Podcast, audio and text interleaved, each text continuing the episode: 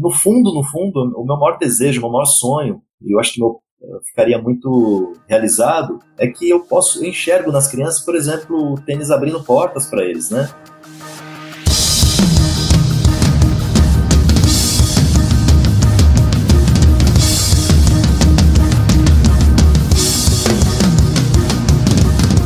Você ouve agora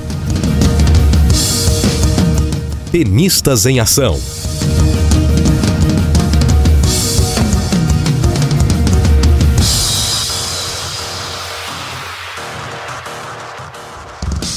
Olá, ouvinte, tudo bem? Eu sou Jeff Guimarães, falando de São Paulo capital, entusiasta dos esportes de raquetes.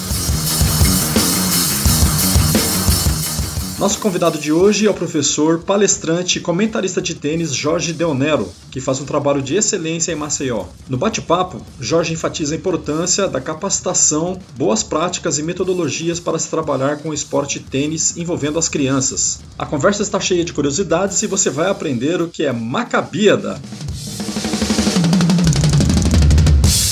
Obrigado pela sintonia. Play! play, play, play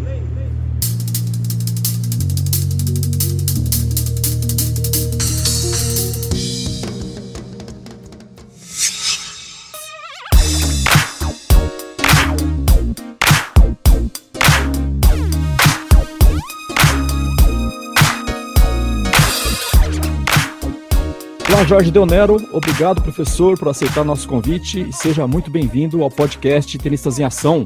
Tudo bem, Jeff? Prazer falar com vocês, com todos os tenistas que acompanham o podcast, todo, todos os conteúdos que você expõe para nossa tribo do tênis, né? Então fico lisonjeado aqui com, a, com o convite e com a participação. Ô Jorge, se você lembra, a gente gravou um Hangout faz uns dois anos, mais ou menos, e eu ia utilizar aquela gravação como um dos primeiros programas aqui do Tenistas em Ação. E eu tentei, cara, mas aquele áudio ficou meio prejudicado, e eu fiz umas costuras lá, mas não ficou legal. Eu falei, bom, eu vou chamar o Jorge e vou convidar ele de novo pra gente gravar um programa, e aí pelo menos a gente, acho que vai ser até melhor, porque vai ter mais conteúdo, ele vai poder falar mais das coisas que andaram de lá pra cá, as evoluções, né? Então, e a gente tenta e nessa correria danada de treinador é e horário, a gente né, teve que desmarcar, mas finalmente deu certo. É verdade. E, aquela, aquele hangout que nós fizemos, ele estava comprometido, estava com problema na internet, mas uh, eu acho que agora é um bom momento para a gente fazer isso aí. Eu vou fazer aqui uma, um retrospecto e a gente vem, vem voltando para o futuro, tá? Como é que você entrou como você foi cair no esporte tênis? Você era de um outro esporte? Foi desde criança? Foi por influência dos pais ou de algum tio? É, então, eu sou, na verdade, sou de Atibaia, uma cidade a 60 quilômetros de São Paulo. Naquele momento eu tinha é, oito, sete, oito anos e eu frequentava o clube, era o único clube na cidade. É, e lá se concentrava, né? O futebol, o basquete, tinha o tênis. E um grande amigo de infância, né? Ele, os pais jogavam tênis e ele também praticava. A gente está falando isso com oito anos, né? Uhum. E, enfim, naquele momento ele sempre me prestava raquete, eu ia bater o paredão. Eu gostava do esporte, né? Desde pequeno. De uma forma resumida para você, tudo aconteceu num dia que meu pai foi me pegar é, no clube. Isso ali no final da tarde já. E ele me viu jogando, brincando ali, né? Uhum. Te, te, confesso que eu não sei qual era o meu nível, mas eu acho que chamou a atenção do meu pai. É, chegando em casa, né, indo embora dentro do carro, indo para casa, estava perto do Natal, alguma data assim, e ele falou: Você, o que, que você gostaria de ganhar, né, de Natal? E você não gostaria de uma raquete? Eu falei, não, não, não quero não, aquela coisa, né? Mas chegando em casa, depois do banho e tal, no jantar, né? Eu falei, olha, pai, pensando bem, eu vou querer a raquete sim. Né? E eu não lembro que data que era, mas eu sei que fui presenteado com uma raquete, uma lata de bola, aquelas coisas, né? E a partir dali comecei a, a, a ter o meu material para poder brincar, né? Com, com esse amigo é, lá de Atibaia. Por coincidência, assim, uns três meses depois, a, a, ia acontecer um, aconteceu um torneio dentro de um hotel. Era até, naquele momento, era um torneio até um pouco tradicional, assim, as pessoas gostavam de jogar esse torneio. Uhum. No hotel lá cidade, né? E eu, com três meses de tênis, não, não recordo de entender o regulamento, as regras, te confesso isso, assim, foi acontecendo. E acabei chegando à final. Eu lembro até hoje que o professor, inclusive, é, ele é bem conhecido, é o Gil Monteiro, que hoje está tá em Campinas, e o Gil comentou, eu lembro até hoje disso, e ele falando, chegando para mim, né, pro meu pai, minha mãe, não lembro, e comentando, olha, o Jorge está na final já, né? Mas isso no primeiro, no, no, nos primeiros contatos? Primeiro, primeiro torneio, com três meses brincando no paredão, isso aconteceu. Então acho que eu tinha um bom nível de tênis, né, assim, pra, pra idade e tal. e, e, acabei ganhando o torneio, né? Legal, cara. Oito para nove anos. E a três meses tá depois. Tá né? É, eram amigos, né? Éramos amigos. Todos eram. Então, eu acho que era uma coisa até natural, assim, foi acontecendo. Hum. Não sei te dizer precisamente. E, e sei que depois de mais três meses, ou seja, seis meses com tênis, teve outro torneio no mesmo local e acabei ganhando de novo. E eu acho que a coisa aconteceu daí. Foi, foi fluindo. Eu era ratinho de clube, aquele que chega uma e meia da tarde, vai até 8 horas da noite porque o pai vai buscar, porque senão dormia no clube. É loucura. Batia duas horas de paredão por dia. Coisa de louco, assim, de apaixonado. É, bater paredão pra uma criança é, é, não é uma das coisas mais agradáveis, né? Pois é, era para mim. Era para mim, né? Eu, eu até tive uma oportunidade agora há pouco tempo conversando com o Kirmair, né, lá na casa dele, e relembrando algumas coisas assim. E até o Kirman falou, né? Poxa, Jorge, é, a gente não vê mais os loucos, né? É, por tênis, assim. Loucos no sentido de um moleque de 9 anos, 8 anos, bater duas, três horas de paredão por dia. Gostando, né? né? Aí imagina, isso é, isso é ser louco, realmente. E até o Kirman falou, né? O Kirman falou: olha, eu batia quatro horas por dia. Quer dizer, ele era mais louco que eu, né? Por isso chegou onde Nossa. chegou.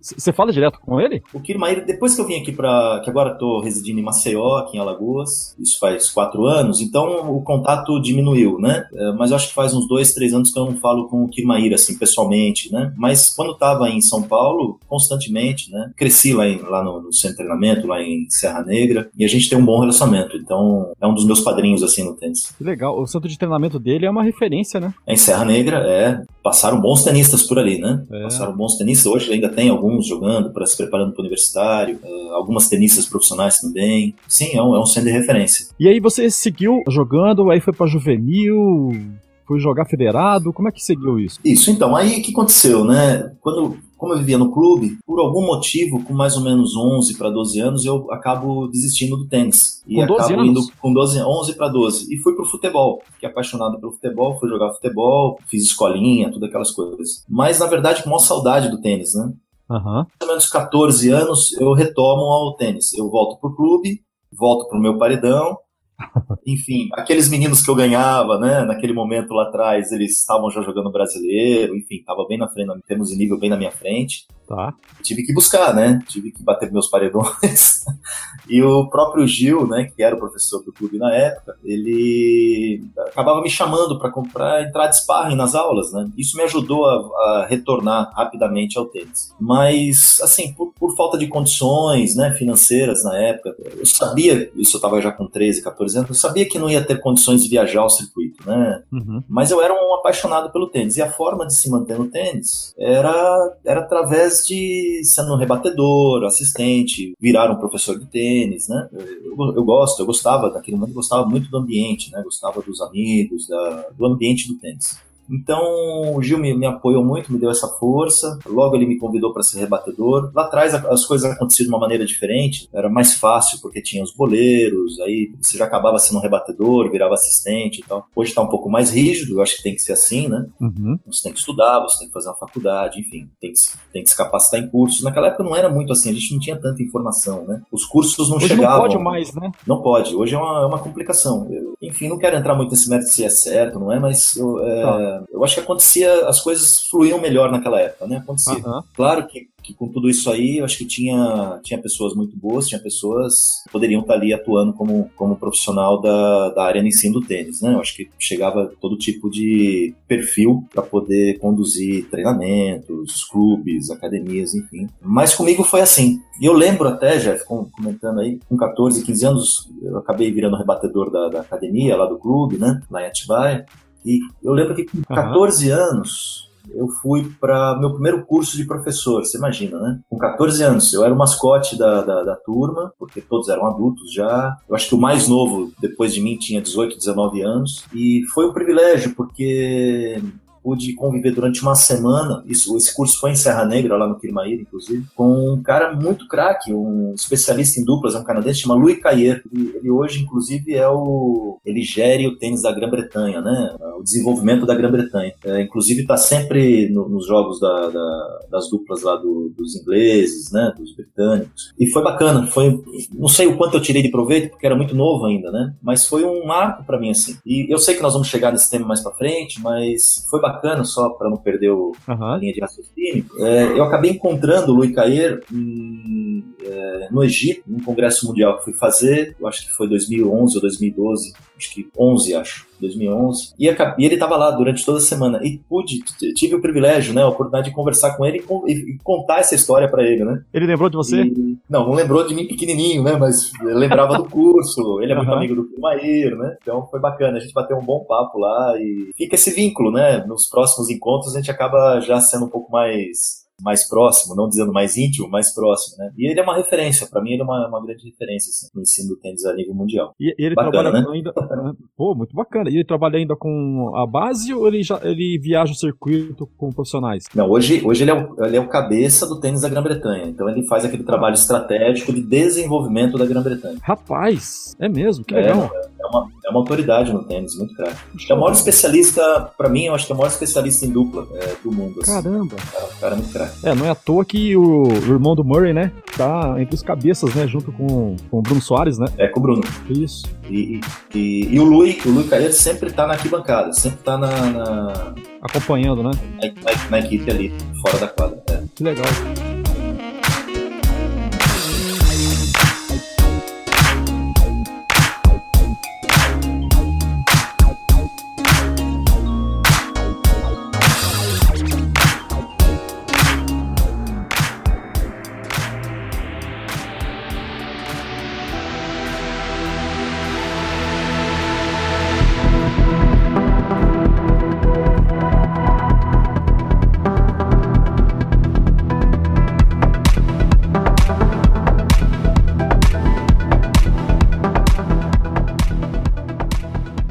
Vários cursos no exterior, né? Eu tava vendo no. Você tem um, tem um blog seu aqui, tava.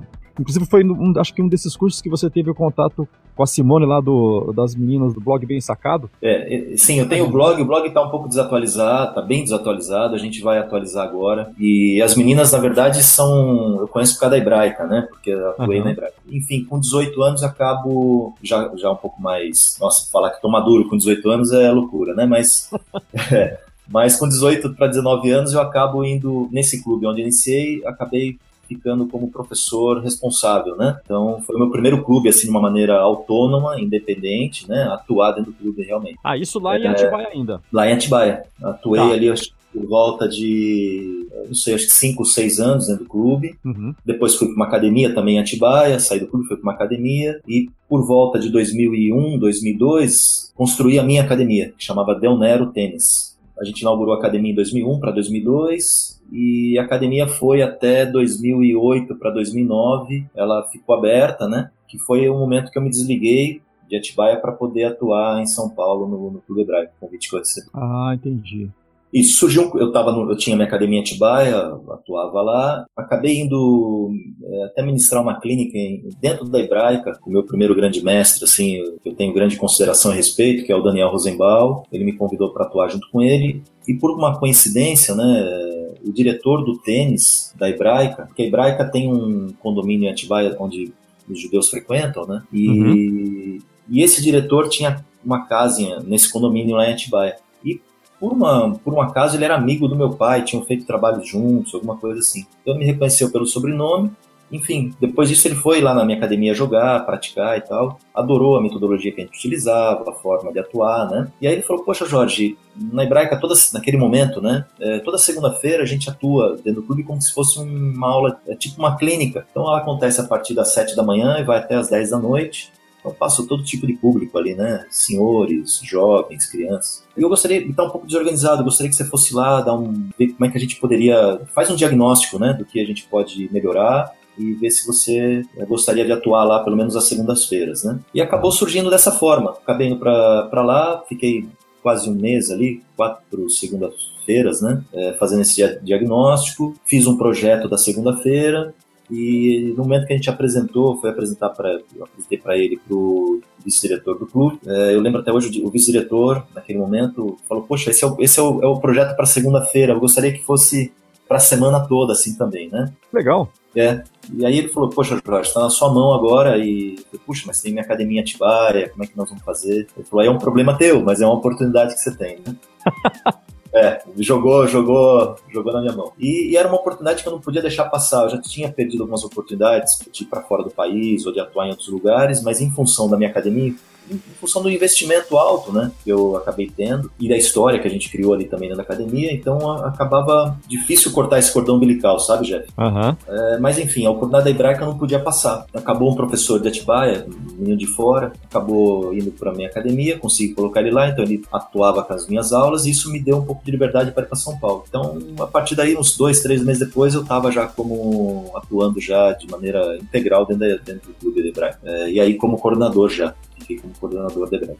Você tá falando aí e, eu lembrei de uma coisa que eu, o podcast Tenistas em Ação foi para ouvir pessoas como você, né, treinadores, jogadores, o pessoal que está ligado mais diretamente na quadra e, e estudando, né, passando pelas, pelas dificuldades e pelas coisas boas também.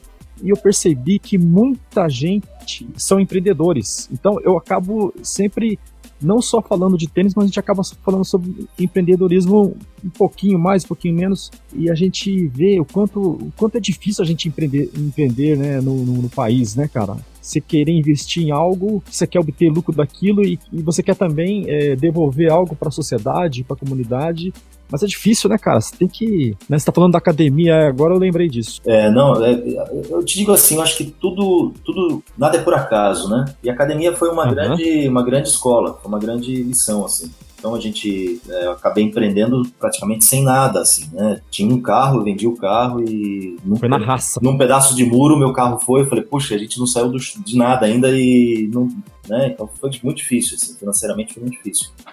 Mas em um ano uhum. a gente conseguiu quitar tudo e aí começa o trabalho, né? A academia foi, foi um sucesso na época lá, isso ajudou muito. É, não, não, fisicamente não era a estrutura mais moderna, né? Mas ela era muito rústica, uma delícia, muita vegetação, passarinho, aquela coisa toda que dava essa harmonia. E as pessoas, na verdade, que iam para lá iam para buscar realmente conteúdo, informação. Isso que era o legal, né? Uhum. Então isso para mim era para mim era muito mais, é, vamos falar assim, pro meu ego, né? é, era, é verdade. Era muito mais mim, muito mais satisfatório saber que as pessoas iam para lá, gratificante, eu acho que é a palavra, gratificante das pessoas irem para lá para buscar realmente conteúdo, né? E não pelo pelo espaço físico e que a gente tinha duas quadras só, né? Tinha duas quadras de uhum. tênis, duas quadras de paddle. E, ah, legal. É, tinha um grupo que jogavam lá, tinha essas duas quadras na academia. Então, com duas quadras, a gente fez um tremendo trabalho durante quase, sei lá, oito, nove anos lá. Foi, foi bem bacana, mas muito difícil. É, é, empreender realmente é bem complicado. Mas foi uma, foi uma tremenda escola para mim, foi muito boa. Então, você trabalhou com, com o professor Daniel. Eu já fiz uma matéria para ele. Ele, ele. Acho que ele ainda é do Departamento de Desenvolvimento da Federação Paulista, né? Você tem falado com ele? Você ainda tem contato com ele? Isso. O Daniel tá como. Eu acho que ele ainda tá, porque perdi um pouco o contato aqui, estando aqui no Nordeste. A gente acaba se desligando um pouco das pessoas, né? Por, uhum.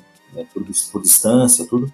Mas ele, ele estava ou está ainda como à frente da capacitação da Federação Paulista. É, e o Daniel foi meu primeiro grande mestre, assim, né? De, realmente foi, como é que eu digo? Ele foi, através dos conteúdos que a gente aprendia no curso com ele, né? E com as boas conversas, entre bons treinadores ali, sempre foi ele que me, me manteve no tênis. Eu te digo isso, porque em algum momento lá, com meus 22, 23 anos, eu quase abandonei, né? Pelo aquilo que eu comecei falando logo no início, na introdução a gente tinha pouco, pouca informação para o professor de tênis aqui no Brasil. Não chegava material. O Daniel e o Kirmay foram pioneiros no Brasil para a respeito da capacitação dos professores. Então, quando chegou esse material através do Daniel e do, do Kirma, né, do é, realmente mudou minha, minha visão como profissional do ensino do tênis. É, aí sim eu vi que tinha, existia uma linha, existia conteúdos, né? Porque talvez até ali eu, eu fazia o que eu aprendi, né? O que eu via na minha, na minha infância como, como os professores ensinavam. Então ali realmente mudou. Isso, isso foi mais ou menos ali, mais ou menos quando eu uh, fiz academia, mais ou menos 2003, 2002, eu acho. Realmente ali me manteve através do, do da convivência com o Daniel. A gente conviveu bastante. Eles, esses dois caras que você fala, eles, eles são caras assim que fazem a coisa de forma mais científica, né? São estudiosos mesmo, né?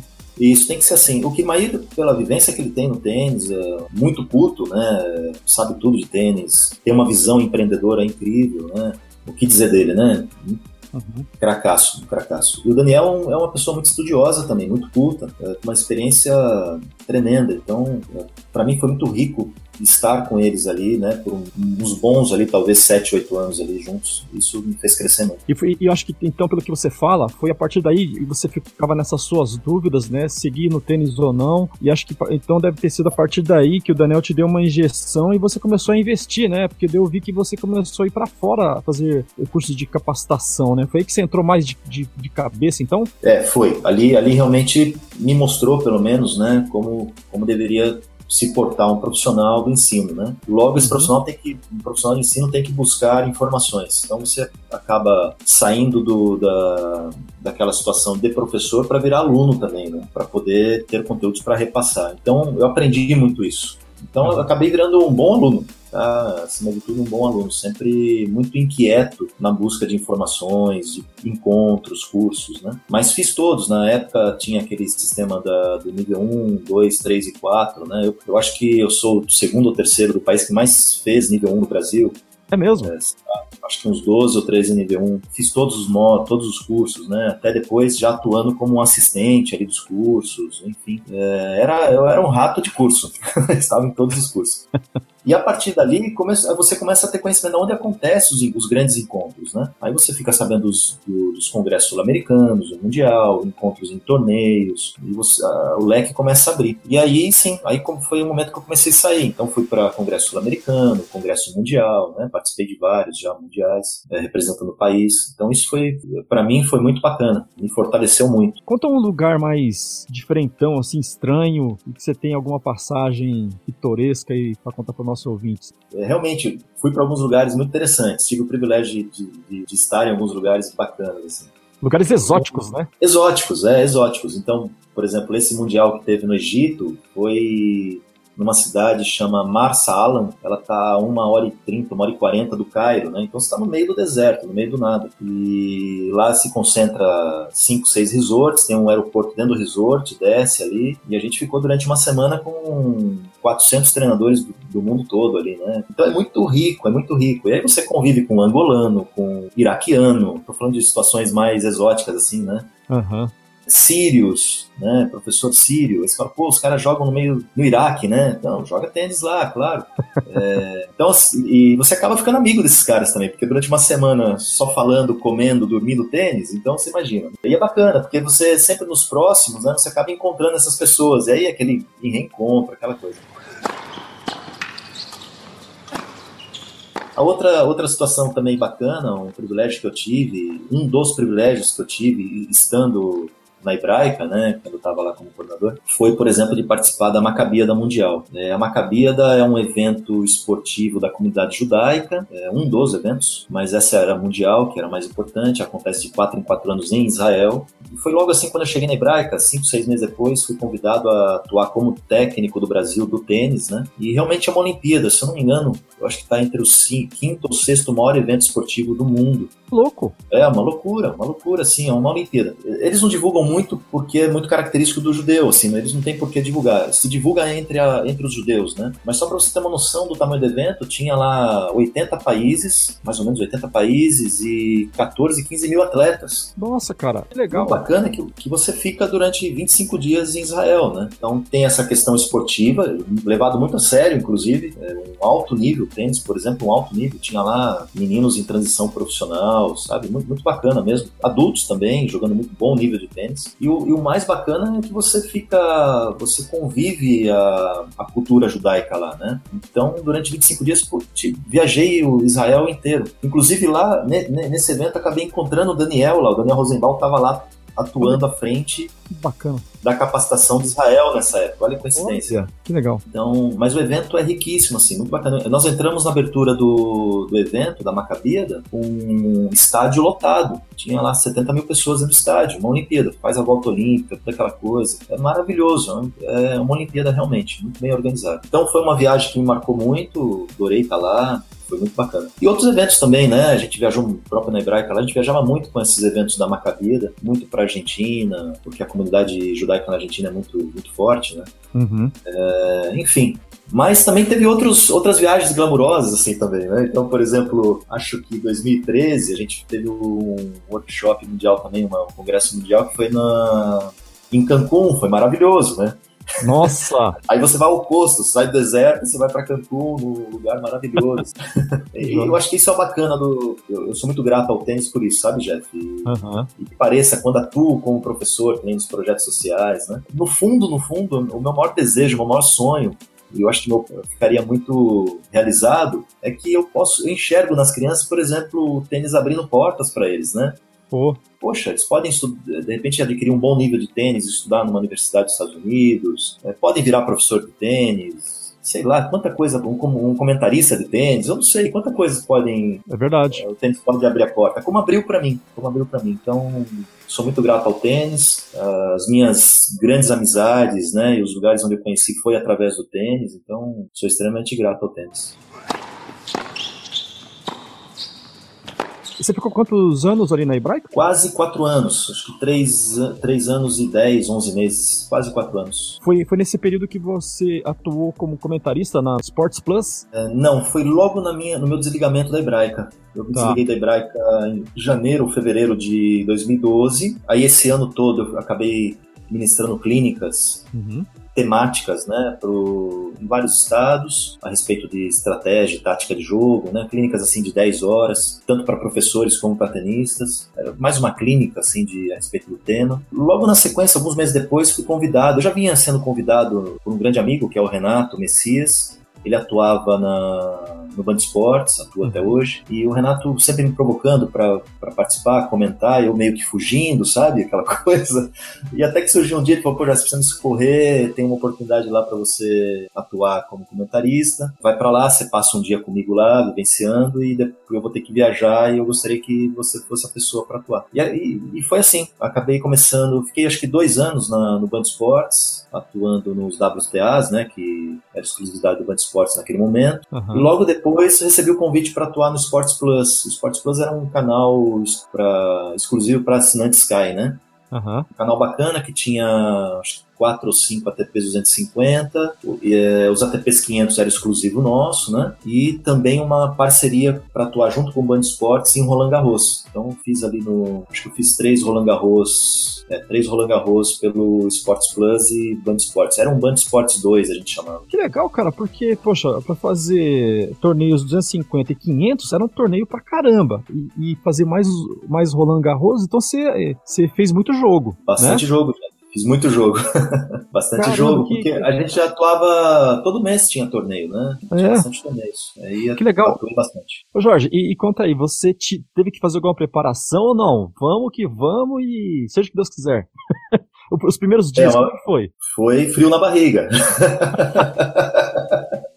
foi um frio na barriga, porque, imagina, né? Eu venho já nesse momento atuando com professores em capacitação, em clínicas, então eu tenho um, uma forma de justificar um pouco mais longa, né? Mas você não tem dificuldade para falar em público, pelo menos, né? Não, você eu falo normalmente. Workshop. Não tem problema. É, não, não tenho problema. Mas é que no, no, na TV é muito dinâmico. Então, um comentário você leva 20 segundos. então, eu tive que aprender isso aí. E o mais, eu tive que treinar isso, né? E com a ajuda dos amigos que já tinham mais experiência ali também, passar um perfil, o meu perfil, né? Não uhum. fazer uma cópia de outros, mas um perfil meu sintetizado, né? Porque, imagina, quando você está na, na, atuando na TV, você tem que pensar que você tem. Você pode ter um cara extremamente leigo assistindo, que caiu no canal naquele momento, um cara que talvez entende mais ou menos, um cara que entende muito e um, e um expert em tênis está te assistindo. E os e haters. Tem, né? É, você tem que falar de uma forma. Era, era o meu perfil, era o que eu buscava, né? Me aperfeiçoar era passar um cenário tático, porque sou apaixonado pela tática e estratégia, então eu passava esse meu cenário estratégico do jogo de uma maneira muito simples, que o expert ia entender e não ia falar, pô, o cara tá falando besteira, né? E que o leigo também ia entender. Então, foi um treinamento. Eu, eu fazia as transições, depois me escutava, né? Embora não, não gosto de me escutar, mas para treinar eu acabava. Não, não gosto. Então você não vai ouvir esse programa, então? Não, eu vou, eu vou escutar, eu vou. eu sou crítico, eu gosto de, de escutar assim, mas não, não gosto, não sou muito. Como é que eu digo? Fico ali doente, né? Com aquela coisa, escutando tudo. Não, não. Uhum. Senão vou começar a ficar. Eu acho, fico achando defeitos. Entendi, entendi. Mas eh, naquele momento foi necessário, até para me aperfeiçoar, né? E, e, foi bacana. Eu acho que acho que atuei bem, assim, de uma forma geral, atuei bem. Conseguia passar. Depois conversava com as pessoas, tinha um balanço, um feedback, né? Uhum. pedia esse feedback das pessoas, não só dos amigos, mas de outros que acabavam escutando. E os comentários sempre foi, foram bons, assim. Eu sempre buscando me, não, não ficava quieto, né? Sempre ia buscando aperfeiçoar isso aí. Mas foi uma vivência incrível, foi muito legal. Um outro tipo de vivência dentro do tênis, né? Pô, imagino, cara. E assim, e os feedbacks, assim, o pessoal comentava. Você, daí você começou a ficar mais conhecido, né? Mesmo que não mostre o teu rosto ali, mas tem a tua voz e a pessoa fala comentários Jorge Deonero, né?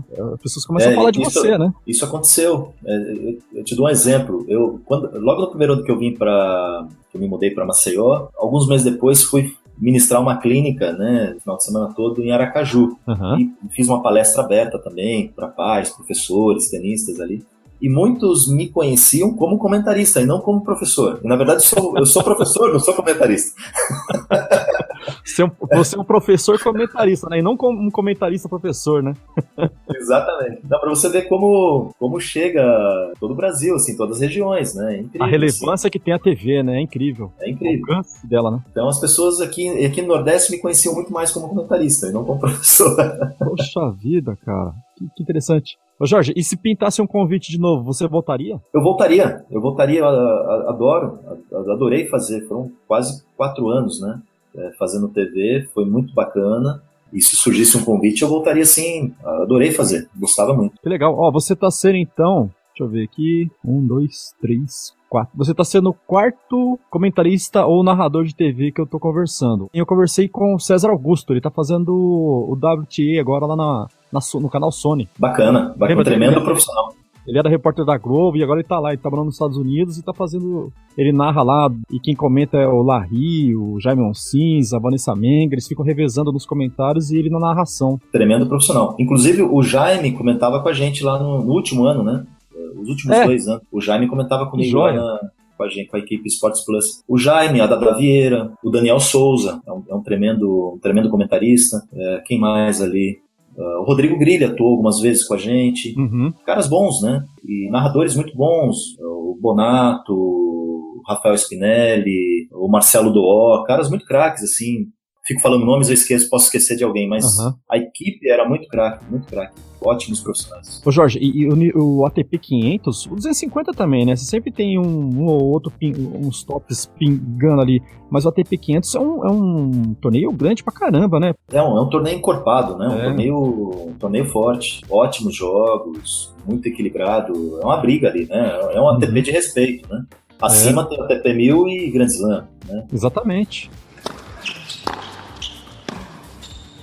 Você se muda para esse lugar horrível que você tá aí, praias feias, que é Maceió.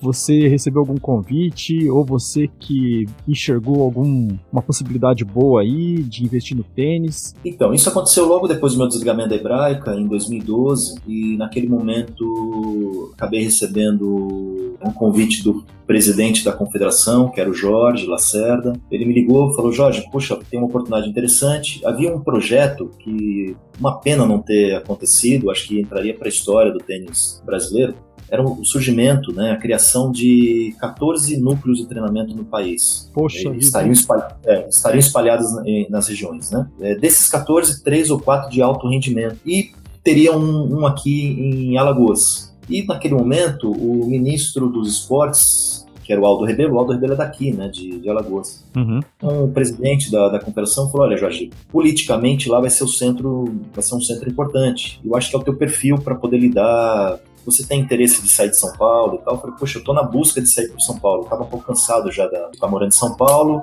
não pensava em voltar para Atibaia, porque pequeno, ter que recomeçar todo aquele cenário de novo. Então, tava na busca de uma qualidade melhor de vida, né? E surgiu essa oportunidade. Vim para Maceió, fiz um levantamento do cenário aqui, aonde seria implantado esse núcleo. Seria na BB, você é muito amigo do Tasto, inclusive, né? Exato. Que é o diretor do tênis da BB. A gente escolheu lá, teria escolhido lá para fazer fazer esse centro lá. E durou um ano. Vai acontecer, não vai acontecer. Acabou não acontecendo esses núcleos. Foi uma pena. E nesse um ano, Jeff, eu acabei vindo para Maceió algumas vezes. Fiz algumas palestras para professores, pré-temporada da criançada, né? E acabei ficando um pouco conhecido dos pais, da, das mães ali. Quando teve, nós tivemos a negativa, que não aconteceria os núcleos, um grupo de pais se reuniu e acabou me contratando para poder atuar com, essa, com algumas crianças daqui. Então, esse projeto de rendimento das crianças durou, eu acho que é, dois anos, foi dois anos certinho. Ah, tá. Então foi por isso. Ô Jorge, esses núcleos que você que você comentou aí, seria o centro de treinamento, só que não, na verdade, não um, mas ele estaria dividido em várias regiões estratégicas no Brasil, é isso? Em todas as regiões do país, isso mesmo, para atender é, realmente todas as regiões. Então, teria centro no norte, dois no nordeste, Maceió e Salvador. Norte, por exemplo, acho que era Manaus, se eu não me engano. E, mas acabou não saindo, foi uma pena. Eu acho que entraria para a história, porque teria um, uma linha de trabalho, né, uniformizada, onde todos iam estar integrados com as suas equipes, seus, seus centros, né? E estaria alimentando os centros de alto rendimento com, com juvenis. Enfim, uma pena, não aconteceu. Não sei se volta a acontecer mais, assim, mas era realmente poderia ter entrado para a história. É isso que eu te perguntar. É, eu sei que é complicado falar porque isso envolve política, envolve uma porção de coisas, mas no teu sentimento, você acha que isso pode isso, isso tá engavetado, tá cancelado. Será que isso tem a possibilidade de voltar à tona? O que você acha? Não sei te dizer. Como você disse, envolve política, inclusive não foi à frente por questões de prestação de contas da época e acabou não acontecendo. Não sei te dizer se há ainda um interesse da confederação, né? Não tive ainda a oportunidade de conversar com o novo presidente, que é o Rafael Destru, mas era um grande projeto, era bacana. Eu tenho esse projeto, inclusive, conhecido internamente projeto, era bem interessante, era bem bacana.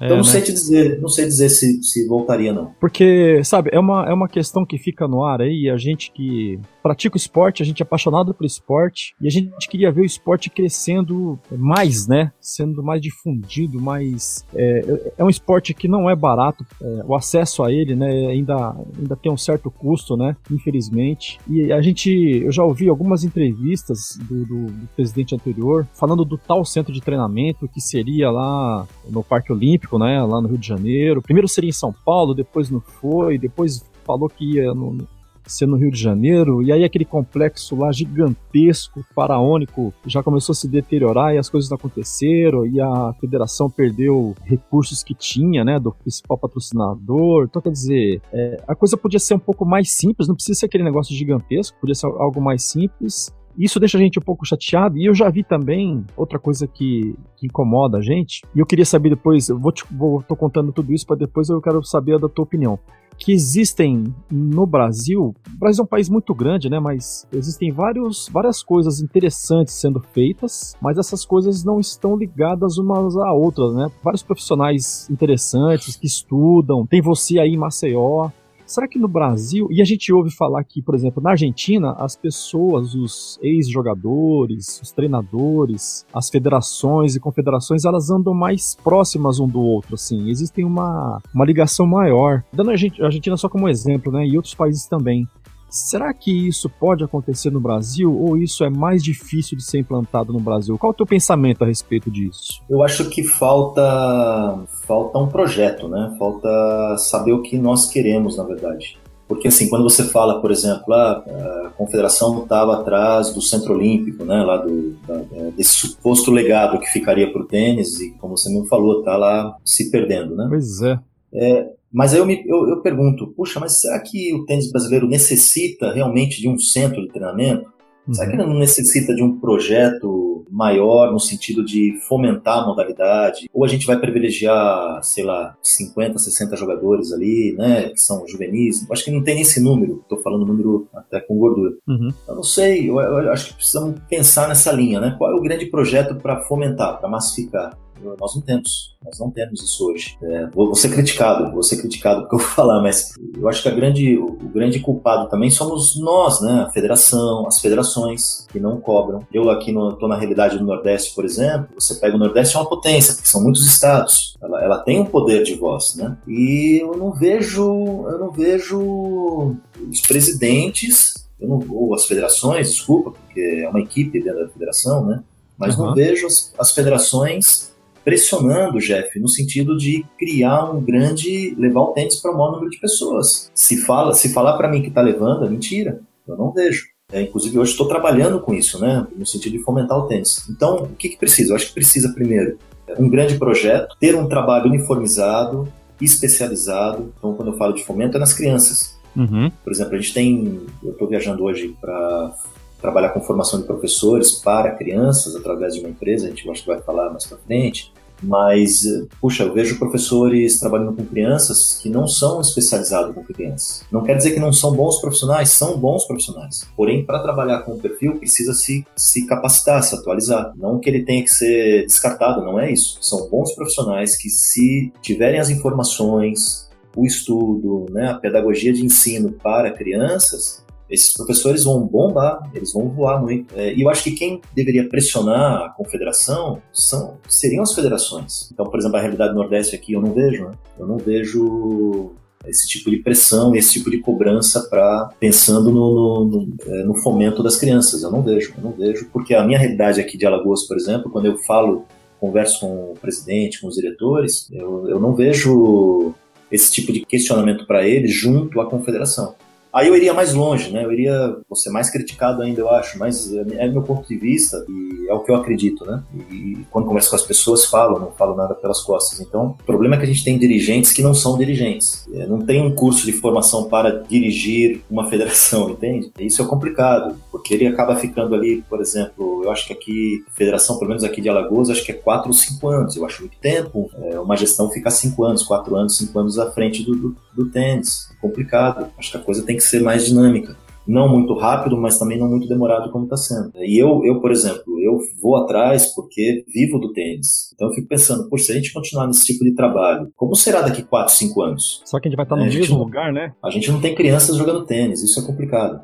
Estou falando a realidade aqui do Nordeste. Eu sei que em outras regiões já estão muito preocupados, os professores capacitando.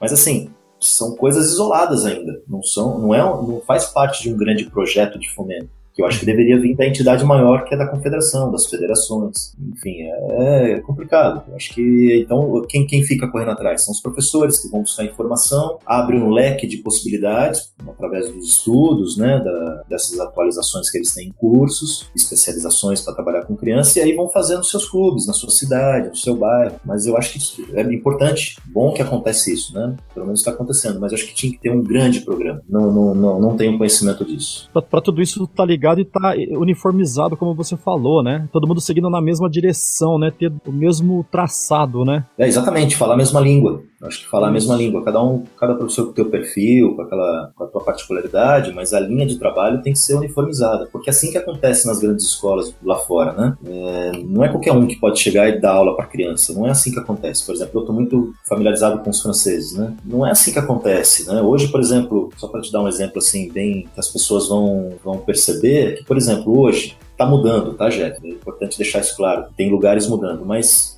foi durante muito tempo, e ainda é em alguns lugares, quem vai atuar com crianças? Normalmente é aquele professor menos experiente. Às vezes nem é professor ainda. E ele vai atuar na escolinha, ele vai atuar com a criançadinha. Essa, esse é o perfil que vai fomentar as crianças Poxa, se for um perfil que não tem a pedagogia de ensino para crianças, nós vamos perder essas crianças por outra modalidade, né? Difícil essas crianças permanecerem sem os conteúdos adequados, um bom atendimento pedagógico, toda essa situação. Então a gente, a gente perdeu muito por ser assim, né? Uhum. É um empirismo, sabe? Vai, a gente vai fazendo. E o professor mais experiente, ele talvez por não ser especializado a trabalhar com criança, ele coloca o rebatedor, o assistente, o professor mais novo para atuar. Esse cenário está mudando, está tá mudando. A gente tem conseguido com os cursos, acho que a gente vai falar já já, mas está mudando bastante já a respeito disso. No Nordeste um pouco ainda, Norte Nordeste um pouco lento ainda, mas a minha função aqui no Nordeste também através da empresa é do Instituto agora, né, é poder provocar os professores nesse sentido, de abrir os olhos para olha, para trabalhar. Primeiro, acho que o tênis é, acho não, seguramente o tênis é, nós temos que investir nas crianças. Temos que fazer o maior número de crianças a conhecer e jogar tênis. E a outra é os professores se conscientizar que precisa especializar para trabalhar com esse público.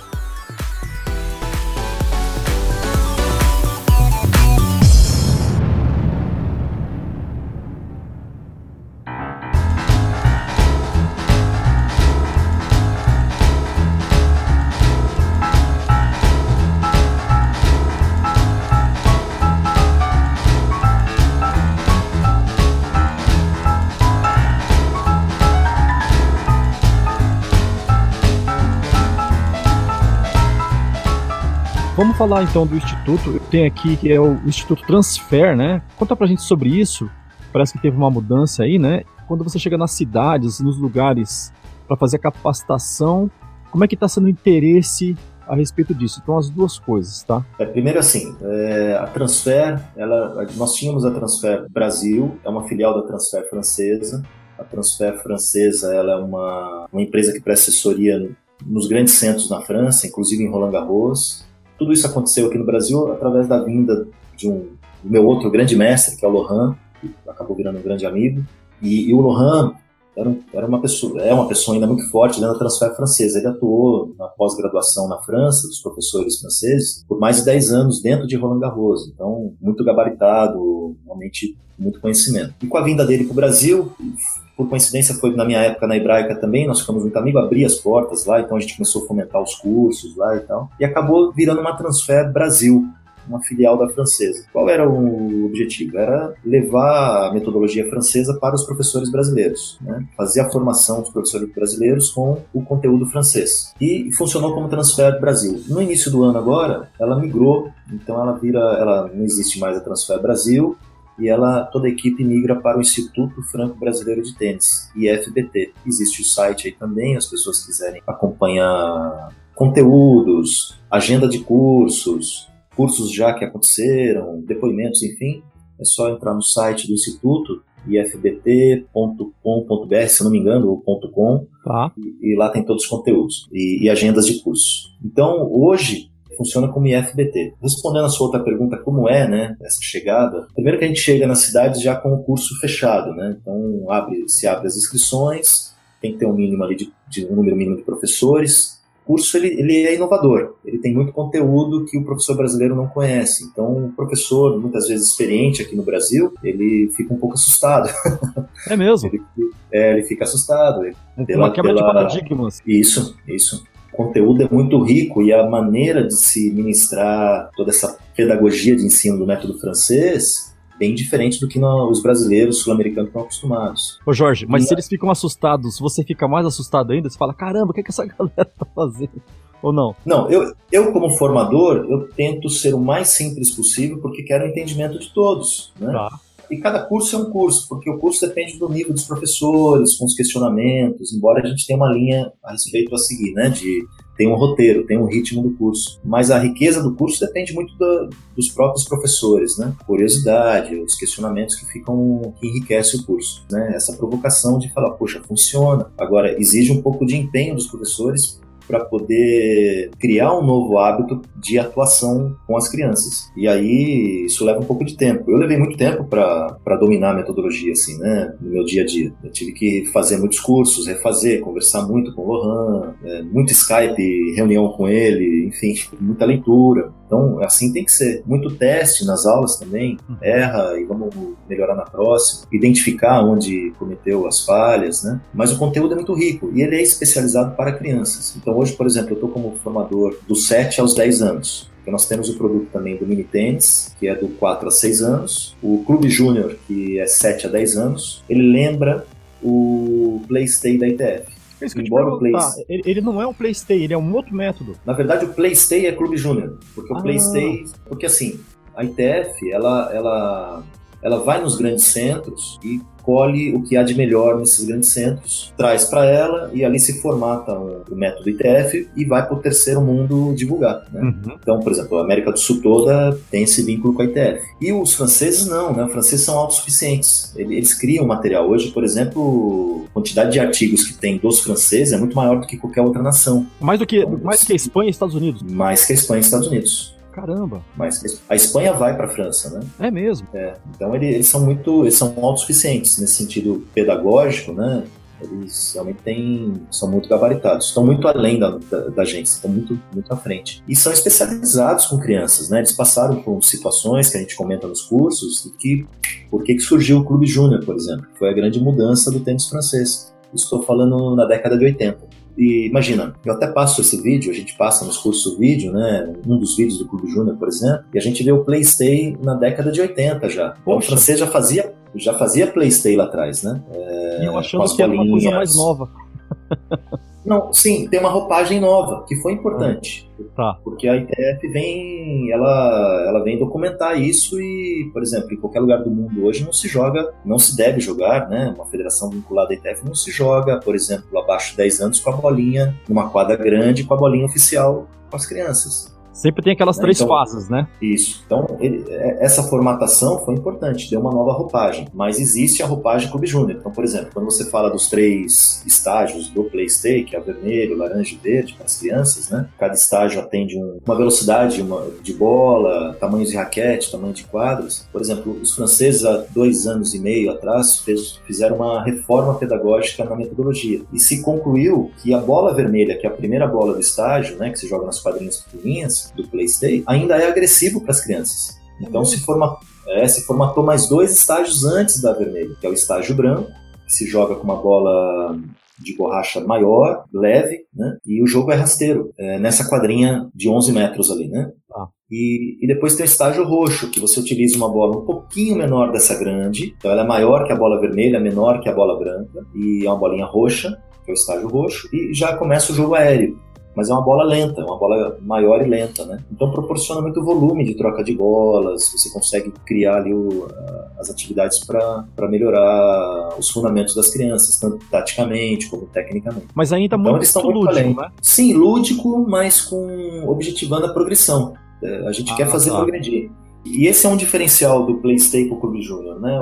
PlayStation, na verdade, ele tem essa, essa. Inclusive é o lema, né? Jogue e fique. Então tem que ser muito divertido, lúdico, aquela coisa toda. O Clube Júnior francês, ele também é assim. Mas através das brincadeiras, a gente leva as crianças à progressão. Então não é só ah. ficar na brincadeira, mas através da brincadeira, sim, fazer progredir as crianças. Então eles estão muito. Veja, o nosso PlayStation é muito avançado. A gente já faz as crianças andar. A gente faz as crianças caminhar para frente. Ô Jorge, quando você foi para aí e você começou a, a ter essa ligação, né? Com essa entidade francesa e aqui sendo IFBT, né? Instituto Franco Brasileiro de Tênis. Instituto Franco Brasileiro de Tênis. Você sentiu logo de cara uma mudança nas crianças, assim, a, a, o rendimento delas? Depois que você implantou o método, em virtude de como era antes? Não, sem dúvida. Sem dúvida, a progressão é muito maior, a consciência motora, conhecimento tático. Estou falando tudo isso através da realidade das crianças, é claro, tá? Uhum. Mas o, essa, esse conhecimento tático, técnico, né, esse domínio técnico das crianças, ele é muito maior da criança que fica só no PlayStation. Mas eu, assim, é, deixar bem claro que eu já utilizo isso há muito tempo, né? Desde quando conheci o Lohan, em 2009, ah, para 2010. Tá. Eu já venho, já venho trabalhando com o sistema já faz tempo. Antes de tempo. você até mudar para Maceió, antes mesmo. Sim, sim. A, própria hebraica, no, no, no, último ano da hebraica, a gente já estava implantando o Clube Júnior na hebraica. Que legal. Os, os, primeiros cursos do, do Lohan no Brasil aconteceram na hebraica. Os, os, mais importantes foram na hebraica. Entendi. A gente acabou, acabou formatando vários, vários encontros lá. Né? Então, como estava ali, E ali foi já um grande teste, já, já experimentos, já, já começou a experimentar ali. E você hoje, com esse método, não sei se eu vou falar errado, aí você me corrige. Você trabalha hoje com duas linhas, né? Que seria a criança no alto rendimento e você deve trabalhar com esse método também com seus projetos sociais, é isso? Isso. Aí é, a gente trabalha. Eu estou trabalhando hoje, porque minha formação mesmo lá atrás era do ITF, né?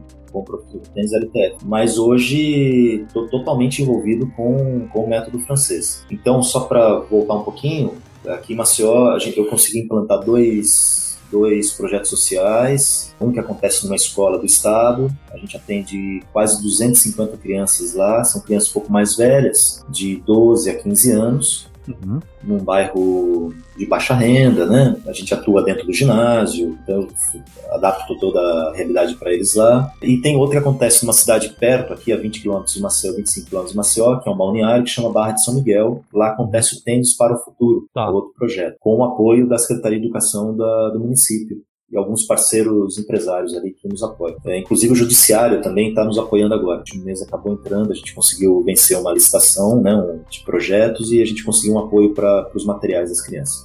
E lá a gente está realmente é, clube júnior 100%. Então essas crianças vão ser Imagina, uma criança de baixa renda que tem uma tecnologia, né, de primeiro mundo, um tenicamente falando, de primeiro mundo. Legal. É, e lá eu atendo, a gente atende 100 crianças, é, 70 crianças de 4 a 6 anos, a gente está renovando o projeto, então são todos pequenininhos, e que acontece dentro do ginásio do, do município, e no período da tarde, isso todas as terças e quintas, no período da tarde tem um parceiro que é um hotel, um resort, que chama Ilua, Ilua tem quatro quadras, e a gente atua lá com as crianças já de 8, 9 anos a 12 anos, que já jogam nas quadras quadras, que já estão ali no estágio verde, indo para amarela já, que já estão com a gente há bastante tempo. O projeto lá do Tênis Futuro já tem dois anos. Uhum. Então a gente está atendendo cinco crianças. Então esses pequenininhos que estão chegando agora, seguramente mais dois anos, quando eles estiverem na bola vermelha para laranja, eles vão estar tá com uma realmente com um conteúdo diferenciado, vão tatuando, jogando tênis de uma maneira diferenciada, seguramente. Ô Jorge, e, e, como é que funciona? Vamos supor que uma criança, um pai de uma criança fica sabendo do, do, do, projeto e quer colocar o filho dele. Tem uma fila de espera, porque eu imagino que deve ter um, um interesse grande, né? Em colocar um filho para praticar e aprender o tênis, né? Como é que funciona? Então, lá, lá na Barra de São Miguel, por exemplo, nessa escola do estado aqui em Maceió, é só para só o colégio mesmo, tá? Só para ah, os tá. alunos do Para quem estuda ali. Lá na Barra, é, na Barra de São Miguel, nós atendemos quatro escolas do município. Então as crianças têm que, devem estar, têm que estar matriculadas na escola.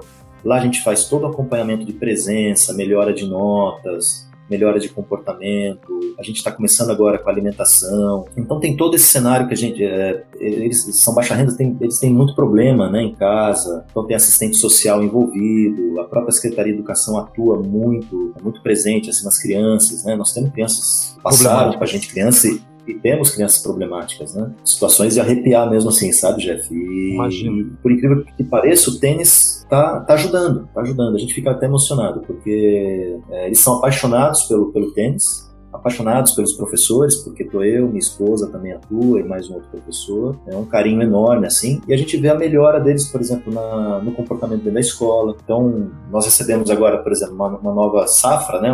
Uma nova classe de crianças ali, desses mais novinhos. A gente já tinha criança atuando com a gente quatro, cinco meses já, né? De quatro, seis anos. Chegou agora, no, há dois meses, uma nova classe mais 20 uhum. crianças de 4, 6 anos. O comportamento é totalmente diferente, é o mesmo comportamento que nós recebemos as crianças há 4 meses atrás da outra classe.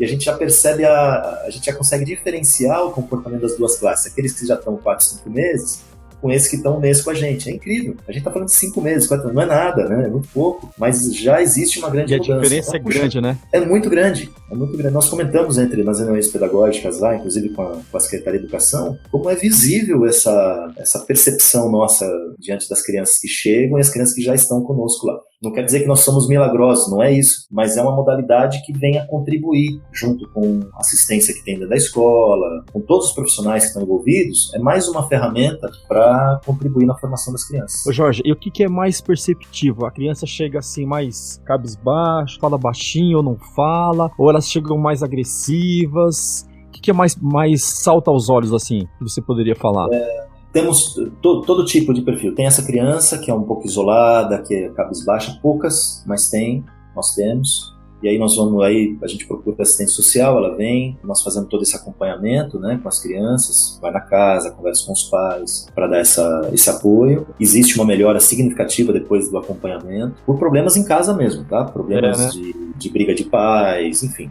Uhum. Não vou entrar muito nesse ponto, mas problemas graves que acontecem. E, e a, a, mas por que pareça, a maior parte são crianças mal educadas. Ah. Mal educadas, assim, que não, não sabem esperar, não sabem escutar, não sabem respeitar uma fila. Coisa de criança uhum. sem, sem limites, né? Sem limites, exatamente. Sem limites. Então, a nossa função não é, nesse primeiro momento, não é fazer tenistas. Muito pelo contrário, né? É primeiro educá-las para depois ensinar. Né? Atuar né? até então, no caráter, né? Diretamente. Diretamente a gente, a gente percebe isso. Então, quando as crianças chegam, a gente começa a incutir nelas essa questão do respeito com os amiguinhos, com os professores. Coisas simples, por exemplo, falar obrigado, tchau, até amanhã, boa tarde, bom dia. Coisas simples. Saber esperar quando a gente quando tem o lanchinho, tudo é porque eles, eles não, têm, não têm limite, né? E é uma realidade dos pais também, os pais não colocam limites, talvez os pais são um pouco ausentes também, por diversos problemas que não cabe aqui falar, mas que reflete lá na hora do jogo, na hora da aula, na hora da classe,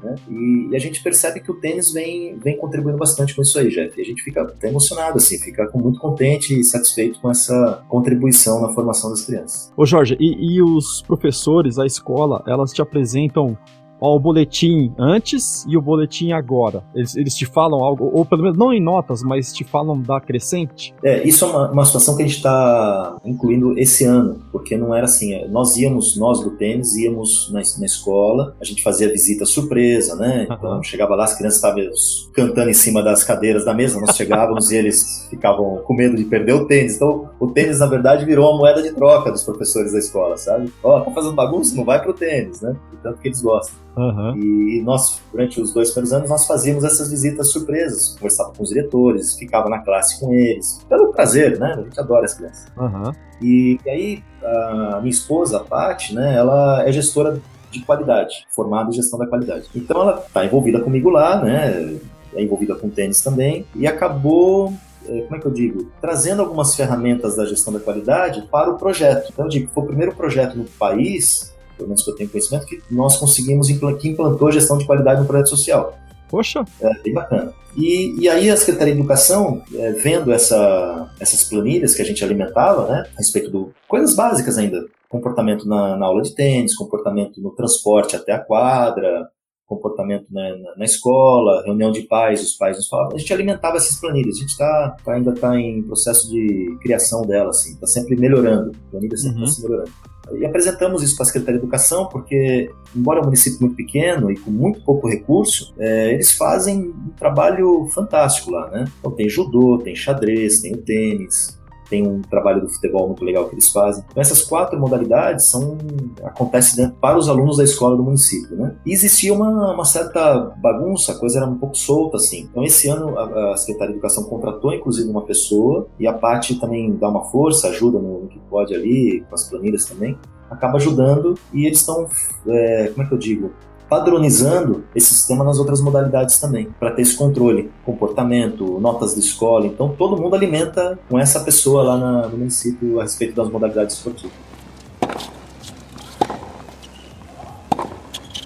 E no começo, quando você começou com esse trabalho, você, você notou uma certa resistência ou não? Os professores, diretores já foram aliados de vocês, perceberam que isso ia ajudar no rendimento das crianças, no comportamento, enfim, né, na cidadania é, deles, né? Eu, eu acho que tive, nós tivemos sorte, assim, de ter pessoas muito boas e muito bem intencionadas, né? Por exemplo, um deles é o proprietário desse hotel lá na Barra de São Miguel, Felipe, e ele é de lá e ele gosta, ele quer reverter tudo que a Barra deu para ele, né, ofereceu, ele quer reverter para o município. E aí ele tinha uma vontade de, de fazer algum trabalho com as crianças. Eu estava me desligando da equipe de treinamento aqui da, da, dos meninos de Maceió e queria fazer um, um trabalho de fomento. Né? O objetivo era fazer um trabalho de fomento pelo baixo número de tenistas aqui no estado. E numa conversa informal ali, comentei a respeito do projeto. Precisaria do apoio e. Poxa, vai de encontro que eu tenho vontade de fazer. Naquele instante, ele pega o telefone, liga para a Secretaria de Educação e veio lá a, a secretária é, e o subsecretário, vieram ao nosso encontro e ali se fechou as coisas. Olha. É, pessoas, pessoas boas, sabe? Que querem realmente contribuir, a coisa aconteceu. Foi assim, foi, foi até uma certa informalidade, assim, que se criou essa, esse projeto e ele tá bem firme até hoje. Simples assim, né?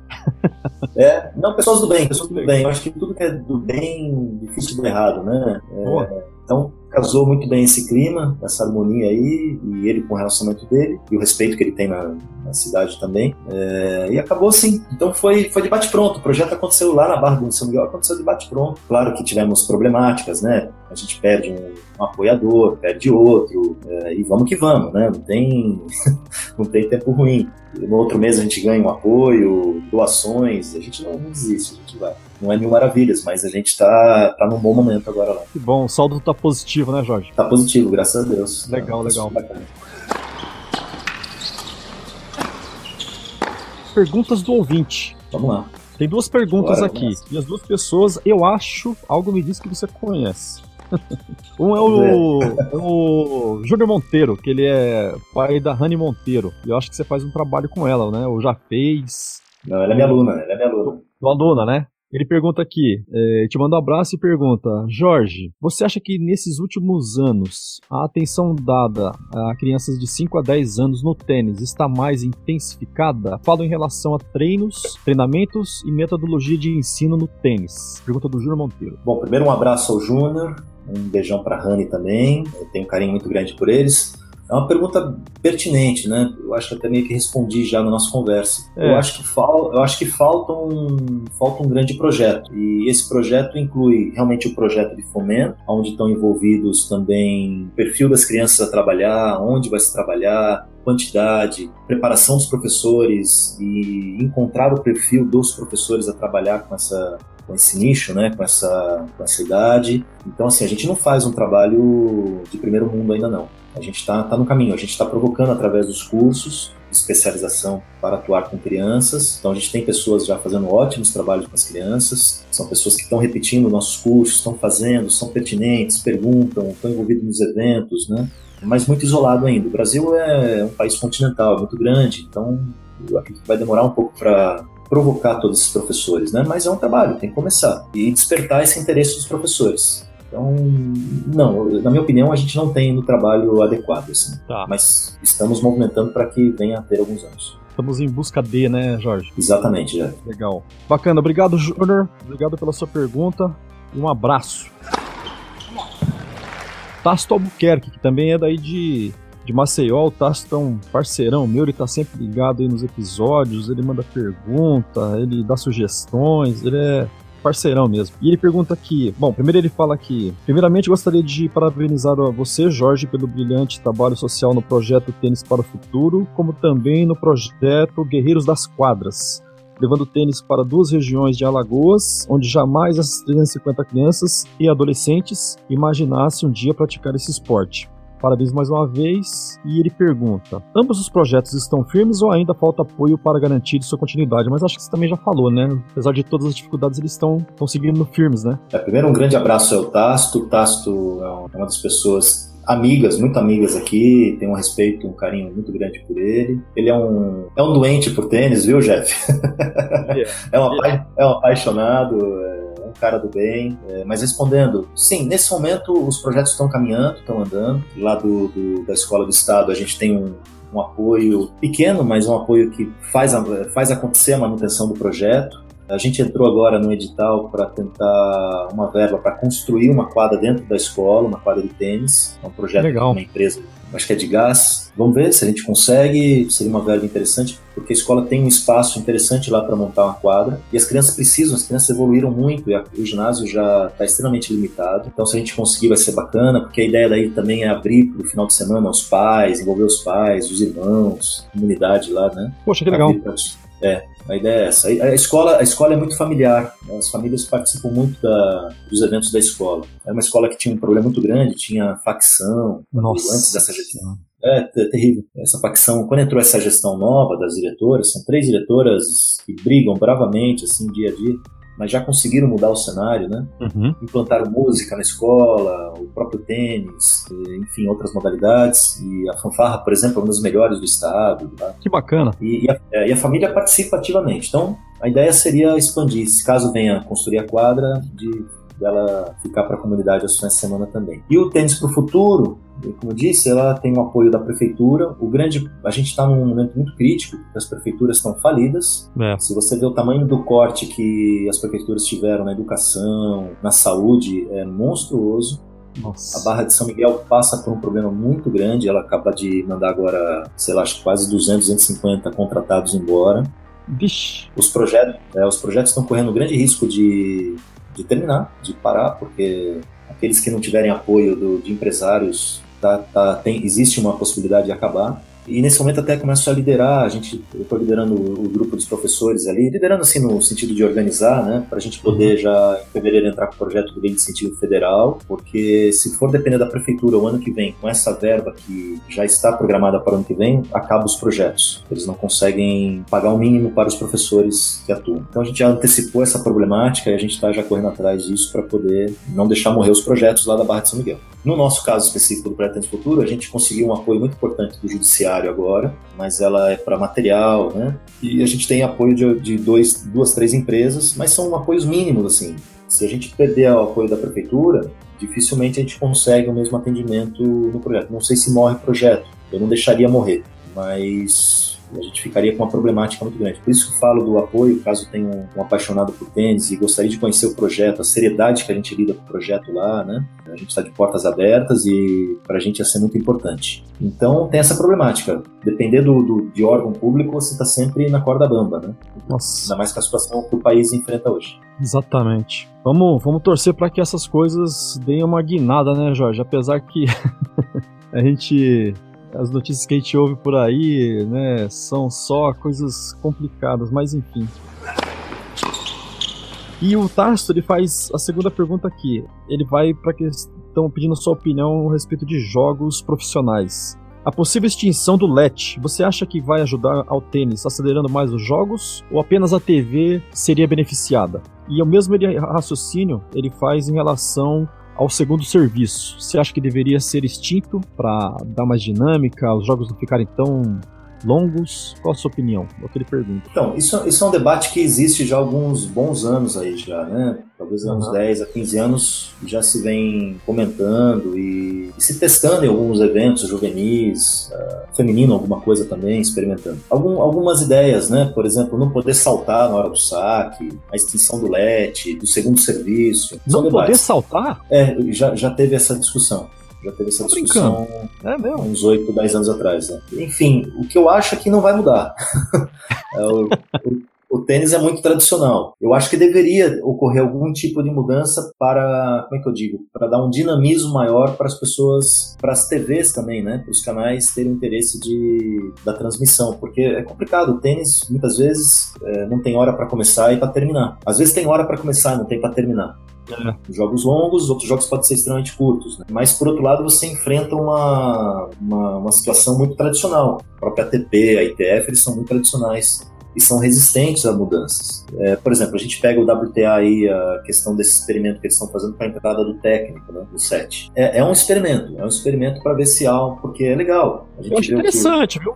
Você, você escuta a dinâmica, né? Do, as, as instruções do treinador para o jogador, para a jogadora, né? Eu acho que é bacana. Acho que isso aí é bem curioso para nós, né? É, já dá um dinamismo, já dá uma situação diferente ali para quem assiste, né? A reação da jogadora escutando a informação, umas fica bravas, outras depende do, são mais dependentes, e você vai conhecendo o perfil ali, a forma do, do, treinador, do coach, passar, passar as instruções, às vezes fica, atua mais como psicólogo do que como treinador, enfim, eu acho que é bacana, é uma mudança nova. Uhum. Esses próprios torneios que tiveram agora de exibição, né, tiveram algumas, algumas dinâmicas diferentes ali, mas não sei, vamos ver, vamos ver se, se há alguma mudança. Eu, eu acho que poderia haver algum tipo de mudança, não sei qual, não sei o que dizer, teria que experimentar, debater entre treinadores, jogadores, para ficar assim como o vôlei fez, né? O vôlei fez e deu uma dinâmica diferente para as transmissões. O vôlei mudou bastante. É. Né? Antes então, tinha vantagem, tem... né? Mudou, não tem mais vantagem. Não, era loucura esse jogo de vôlei, não, é. acabava nunca antes, né? Enfim, mas eu, eu acho difícil mudar, hein? Eu acho muito difícil. Pelos é. próximos anos a mudar alguma coisa. Porque, é. imagina, você imagina um jogador que faz, sei lá, 30 e 35 semanas de torneio no ano. É desgastante demais. Faz, aí o cara ainda tem os quatro grandes lãs, aí vai pra uma Copa Davis, né? É, é, desgasta, é complicado. Poucos hoje, né, que já provaram que são grandes referências no tênis, como Federer, Nadal, entre outros aí, que hoje escolhem o torneio, porque senão o cara não consegue sobreviver. Não dá, o cara vai Quebra, se né? lesionar, né? ele vai quebrar, ele vai quebrar. O cara não tem vida, né? E, e o sistema de ranking é, induz a ser assim. O cara tem que jogar, jogar, jogar, jogar para poder pontuar e sobreviver no circuito. Algumas coisas têm que ser repensadas, né? É. é um desgaste muito grande.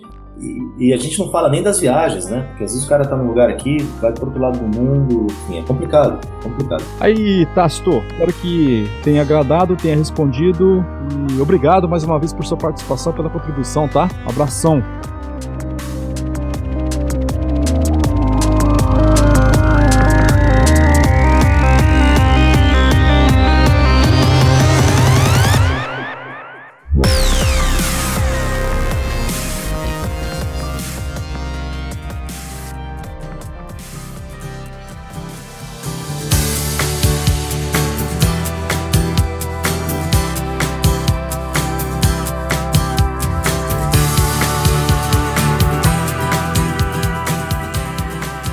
Jorge, se você tiver considerações gerais, os teus contatos lá no Instagram, no, no do Face, a gente vai deixar no post do episódio, vai ter fotos, se tiver vídeo do projeto, né? Inclusive aquele vídeo eu não sei o nome daquele exercício que você faz, cara. E eu faço com a minha filha e ela adora. Que é você, você fica apertando a mão como se estivesse cumprimentando a criança e ali fica como se fosse uma rede, né? E trocando bola de um lado pro outro. Eu faço isso com a minha filha, ela tem 7 anos, ela adora, cara. Como é que é o nome daquele exercício ali? Não, não tem o um nome. Preciso batizar esse. É, precisamos batizar esse. Precisa, tá, cara.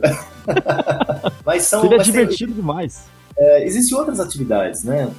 É, na verdade, assim, isso parte da, do, dos critérios da, da pedagogia francesa, né? Não é, não é copiar o exercício, mas é saber o que você busca através daquela atividade, né?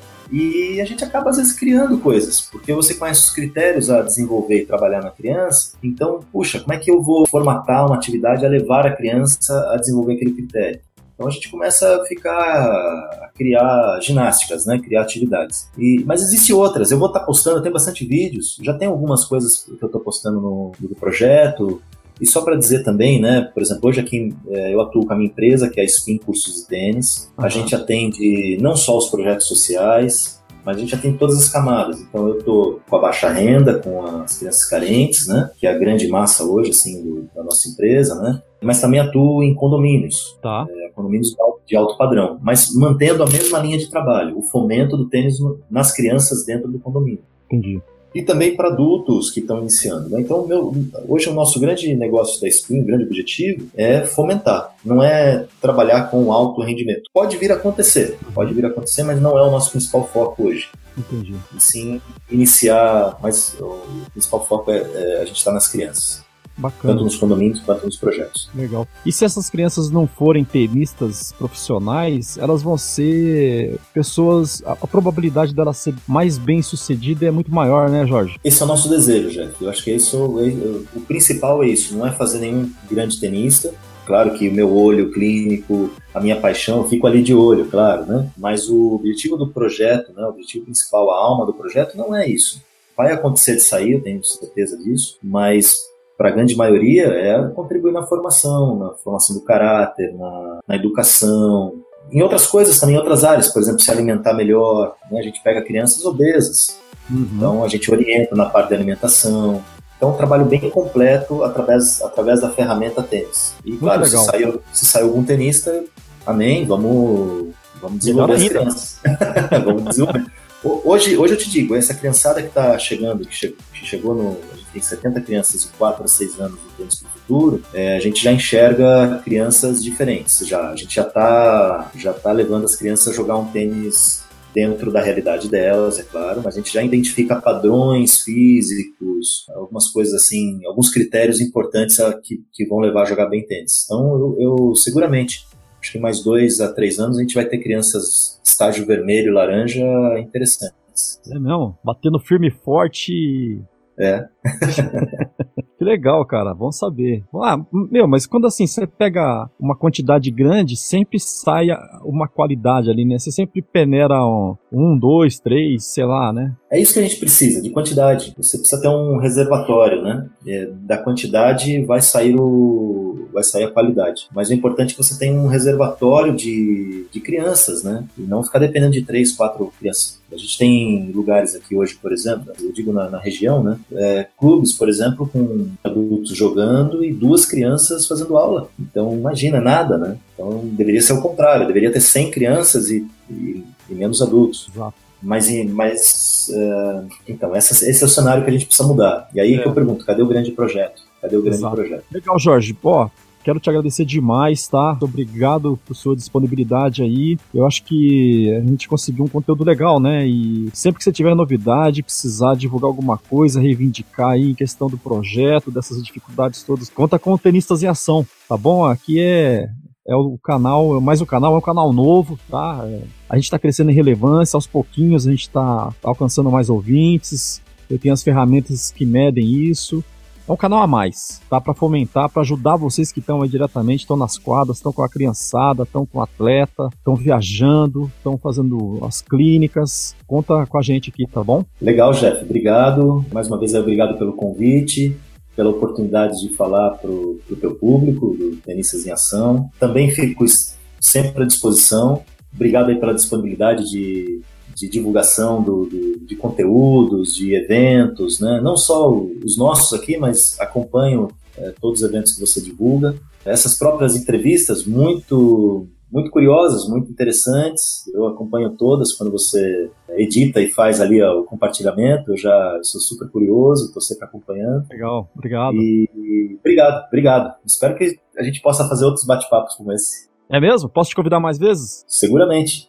Quem sabe depois a gente faz uma mesa redonda aqui com mais, mais treinadores com, que tem um perfil empreendedor, que tem um perfil de, uh, de buscar melhorias né, a respeito da, de metodologias. Eu, a gente pode provocar uma situação dessa também. Vai ser Cara, isso seria, isso seria é, demais. Esses dias eu entrevistei o, o Silvio Bastos e o Narc, né? E aí é, teve uma hora que o Silvio Bastos ia falar de tênis e o Narc ia falar de tênis também, seleção, e, e o Narc ele é muito envolvido no beach tênis. Aí teve uma hora que o Silvio falou assim: ah, quando for falar de beach tênis eu vou embora.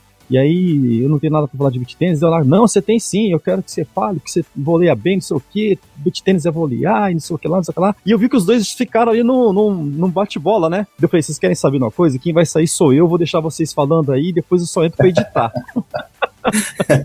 então, meu, é Legal, assim, esses bate-bolas são bons cria uma informalidade no bate-papo. Isso é, eu acho que é o mais rico, né? é, cara, e, e, assim, se acontecer uma situação dessa de ter você e mais um, dois, três, eu fico aqui só assistindo, cara. E depois eu vou editar, coloco trilha sonora, eu vou só passar a bola pra vocês aí. Vamos, vamos agitar um negócio desse, vai ser bem legal. Legal, ideia boa, ideia boa. tá bom? Conta comigo, tá bom? E a gente vai trocando umas ideias e vai se falando. Vamos sim, Jeff. Obrigado mais uma vez aí, tá? Obrigado, Jorge. Até a próxima. Obrigado, até a próxima. Um abraço. Valeu, abração.